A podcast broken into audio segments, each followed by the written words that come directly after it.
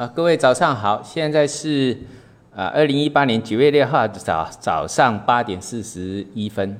那今天早上哈，我们看到在就像我在那个微博讲的，有很多的欧洲的股啊股市都已经转弱了哈，尤其是像意大利啦，好，现在连西班牙都有转弱的结构。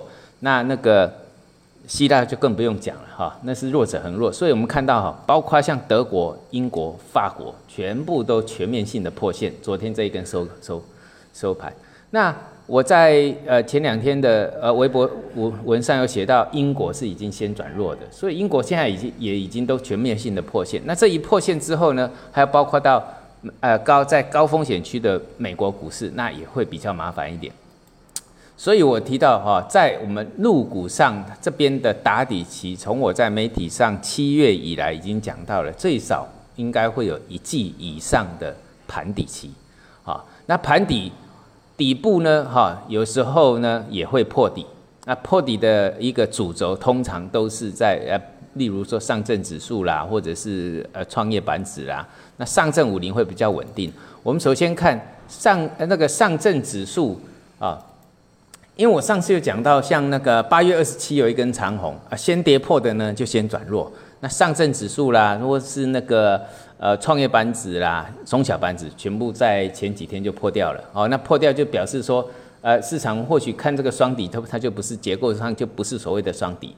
那如果你有学过所谓的呃时间波对称，这是我书上面有写的。那今到昨天呢，就是因为它之前做了一个破底翻啊，那是在八月二十号、二十一号的时候做了一个破底翻。那破底翻它相对就有十三天的安全期。那昨天就是第十三天，那第十三天就是安全期过了，那今天会有一个变盘的转折，所以要注意一下。我们以上证指数为例，哈，它二七五零这里变成一短线压力，啊，也就是说我们在操作上只要没有企稳确定，那尽量观望为主。以上证五零呢，呃，以上证指数来讲。二七五零，它没有翻上去之前，那尽量观望哦，尽量观望，等它下一个形态出来，因为，哎，因为这个底型呢，可能要磨蛮久的。但还有一个重点就是，你如果是价值型投资的，我们已经讲过，像上证五零，那是一个长期的底部区，啊，底不管它会磨多久，你只要记得买所谓的长那个，呃呃全值型的绩优股。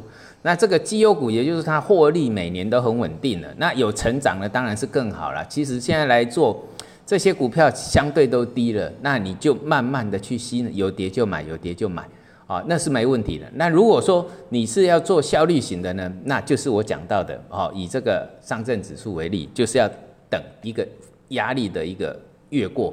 那还有就是，哦，最后我们来讲一下创业板指，哈，啊，创业板指到目前为止，哈。没有量缩的动作啊，那今天又是一个变盘日，所以创业板只会变成今天是不是弱势指标的代表啊？因为前低它离得最近一四零四点很近，那也比较容易被跌破，而且它没有量缩啊，没有量缩呢，那最起码这几天要止稳在一四五零点了哈。那目前来看量没缩会比较麻烦一点。那注意一下，还有我讲到的融资余额，现在已经降到八千五百亿了。当时在九千多，呃呃呃，九千多亿的讲讲过，目标会在八千五百亿这附近啊。那八千五百亿附近这里的呃融资余额呃跌破之后，再打出来的底，那个底就会相对比较稳定了。